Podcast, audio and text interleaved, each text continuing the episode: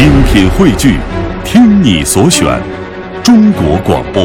radio.cn。各大应用市场均可下载。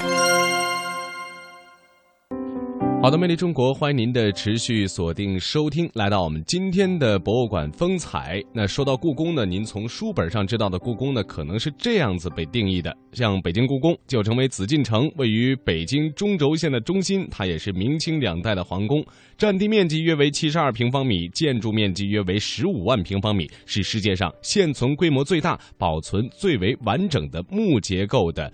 宫殿型建筑，没错。说到这段呢，大家可能会想到书本上的故宫，还有包括我们在互联网上搜索出来的故宫的定义啊。百科吧。嗯嗯、再说到故宫呢，您可能还会浮现出很多的古装剧，尤其是女孩子啊，嗯、比如说像这个呃《康熙大帝》《雍正王朝》《戏说乾隆》《孝庄秘史》，各个时期的电视剧都有。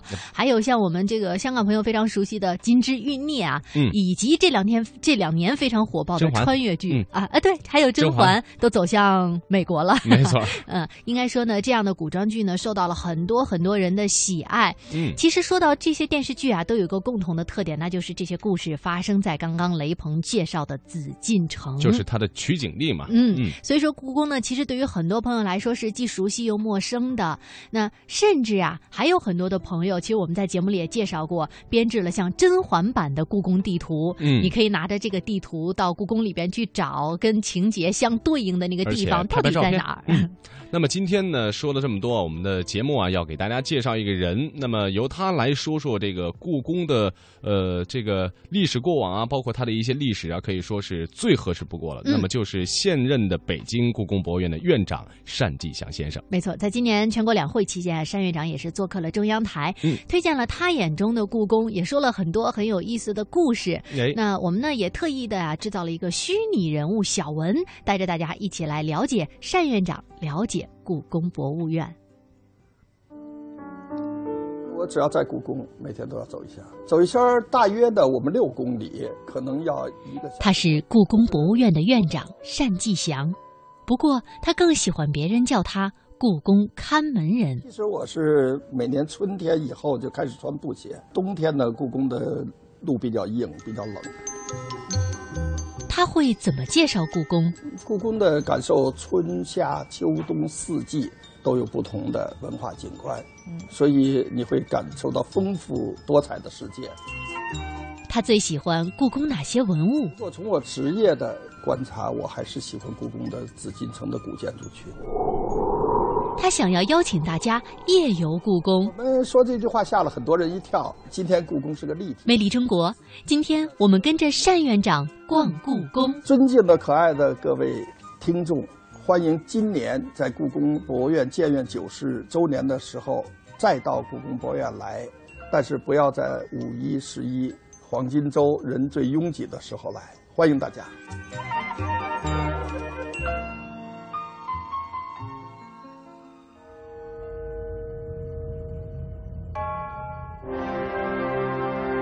谁创造了历史？又是谁在历史中创造了伟大的文明？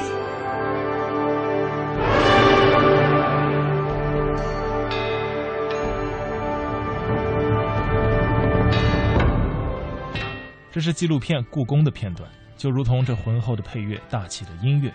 故宫的土地是充满故事的土地，在明清两代曾有二十四位皇帝在这里居住。不过呢，现在的故宫有点不一样了。打开手机，胤禛美人图、紫禁城祥瑞和皇帝的一天这三款 APP，去年啊是大受欢迎。今年故宫又推了三款：韩熙载夜宴图和每日故宫手机应用、清代皇帝服饰平板电脑应用。虚拟的数字技术让观众探到了脚步或目光不能抵达的故宫深处，而真实的文创产品让故宫文化从深宫走进了人们的生活。嗨，大家好，嗯，你好，哎，你你是谁啊？我这正录节目呢。嗯，我是小文，我是虚拟人物家族中的一员。我们小字辈儿的兄弟姐妹，比如小明、小华、小生，现在都在电视台、电台做节目，介绍每天发生的新闻。嗯，我呢喜欢历史和文化。哎，我听说呀，故宫现在的虚拟数字技术棒棒的。嗯，所以我我想自荐一下，能不能当故宫的虚拟形象代言人啊？哎呀，这个我可能帮不上忙，给故宫代言那可不是谁都行的。再说要公平竞争，不能走后门啊！不是不是，你你想多了，我就是想多了解了解故宫，做足准备功课。嗯，不是有句俗话叫“知己知彼，百战不殆”吗？咦，那你先说说你对故宫有多了解呀？你知道吗？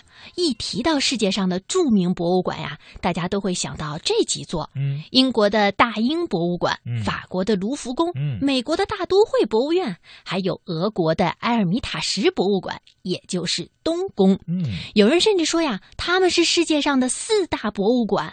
但是我觉得他们忽略了一座重要的博物馆，就是我们中国的故宫博物院。哎呀，你别说，有点意思。哎。且听我慢慢道来。北京故宫旧称紫禁城，位于北京中轴线的中心，是明清两代的皇宫，占地面积约七十二万平方米，建筑面积约十五万平方米，是世界上现存规模最大、保存最为完整的木质结构的宫殿型建筑。北京故宫是明成祖朱棣在西元一四零六年开始建设，明代永乐十八年，也就是一四二零年建成。北京故宫是明清两代的皇宫，两代二十四位皇帝在这里处理政务和生活起居。哟，看来真是有备而来的呀。嗯，好，那我就给你辅导辅导吧。对了，问你一个问题，你知不知道故宫博物院的院长叫什么呀？嗯，这个我知道，他叫单霁翔，是吧？嗯，没错。那呀，我就从故宫博物院的院长单霁翔开始给你介绍吧，带你用耳朵逛逛故宫。好嘞，Let's go。我只要在故宫，每天都要走一下，走一圈大约的我们六公里。嘘，你听，这个说话的人啊，就是故宫博物院的院长单霁翔。就是他呀，感觉很普通嘛。哎，他可不一般。你别看他穿着朴素，从头到脚找不到一点时尚元素，但就是这个自称为故宫看门人的人，做出了一个承诺，要把壮美的紫禁城完整的交给下一个六百年。单霁翔，男，汉族，一九五四年生。祖籍江苏江宁，现任文化部党组成员、故宫博物院院长。二零一二年初，单霁翔履新故宫，三年里，他像个永不疲倦的战士，足迹踏遍故宫九千多个房间，例行巡查走坏二十多双布鞋。单霁翔爱管，一个烟头随手要捡起，一块墙皮必须要干净。同事有时忍不住埋怨，管得太细了。单霁翔爱说。每场新闻发布会，他都精心准备几百页 PPT，发言稿更是斟酌再三，一开口绝对不下两个小时。熟悉他的记者评价：采访单霁翔是件幸福的事儿。人们称他为故宫掌门人，但单霁翔会摇摇头说：“我只是个看门人。看门，一要把门看牢，二要把门看好，三要把主人伺候好。”如今。故宫在单霁翔的看管下，已经告别了从前的高冷范儿。从时尚的潮珠耳机，到奉旨旅行的行李牌，再到接连出新的创意 App，没错，这就是今天有点萌萌哒的故宫。单霁翔说：“我的任务就是要把壮美的紫禁城完整的交给下一个六百年。”哇哦，他居然走遍了故宫九千多座房子呀！可不是厉害吧？嗯，我想说的是，我好羡慕他呀！哎，你可别以为这是件轻松的事儿啊！不光要走，还要爬上爬下呢。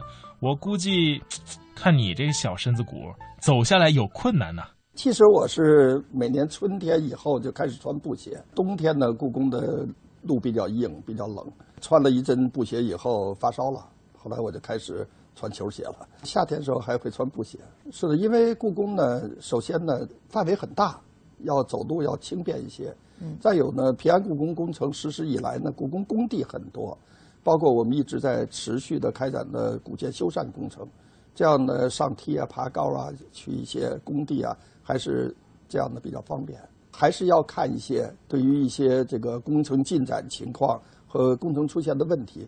还是看了心里有底。你听，就是走遍这九千多间房子，让单霁翔心中有数，胸怀大局。有些被人遗忘、久居冷宫的文物，通过单霁翔找回了尊严。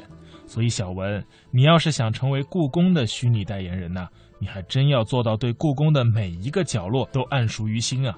嗯，还真是。对了，我想起一件事儿。嗯，什么？我们的记者说啊，有一次他跟着单院长在故宫采访，在拥挤的人群当中，单院长哎突然蹲了下来，在地上捡起了一个烟头。记者没看见，差点没撞到他身上。这是一个习惯动作。其实从几年前我们就号召所有的故宫员工，地上发现烟头、垃圾、纸屑、矿泉水瓶子、冰棍棍这样的东西都要捡起来，因为这些东西其实呢，对于博物馆的环境来说是一种伤害。那么大家都捡，这样呢环境就会干净。这个我们所以提出口号：故宫开放区不能有一片垃圾、一片纸屑、一片丢弃的东西，只要发现，都要把它拾起来。那现在看来，这种情况已经大为减少了。是因为我们先是实施了故宫员工在紫禁城内不得抽烟，到现在执行的很好。再有呢，就是从八月十五号开始实施呢，打火机、火柴这些火种不能进故宫，也就是从根本上来杜绝故宫里面抽烟的现象。所以现在偶尔的也可能会发现一个两个，但是已经不是像过去，简直就是从神武门一走到午门，我们要弯腰几十次。你看，刚刚呢，我们是听了单院长介绍了一小部分的故宫啊，比如说呢，呃，故宫，如果你在故宫看到有人这个走着走着路，突然就低头捡起了地上的烟头，嗯那可能就是单院长，或者就是故宫的每一个工作人员。嗯因为也是提醒大家呢，如果要是到了故宫里面，一定要记住，现在故宫里边是禁烟火的，是所以不能吸烟，也不能把类似于像打火机这样的物品带进故宫。而且还研究了嘛，前一段说这个故宫这个自拍的这个杆呢啊，对，自拍杆也不可。以。呃，为什么不可以呢？是怕大家可能在自拍的时候碰到了这些有着上千年历史的这个古文物、啊。嗯，另外也听单院长说了，非常欢迎大家在今年，也就是故宫博物院建院九十周年的时候到故宫。但是呢，嗯如果有条件，也希望大家避开像五一呀、十一呀这样的假期。嗯没错。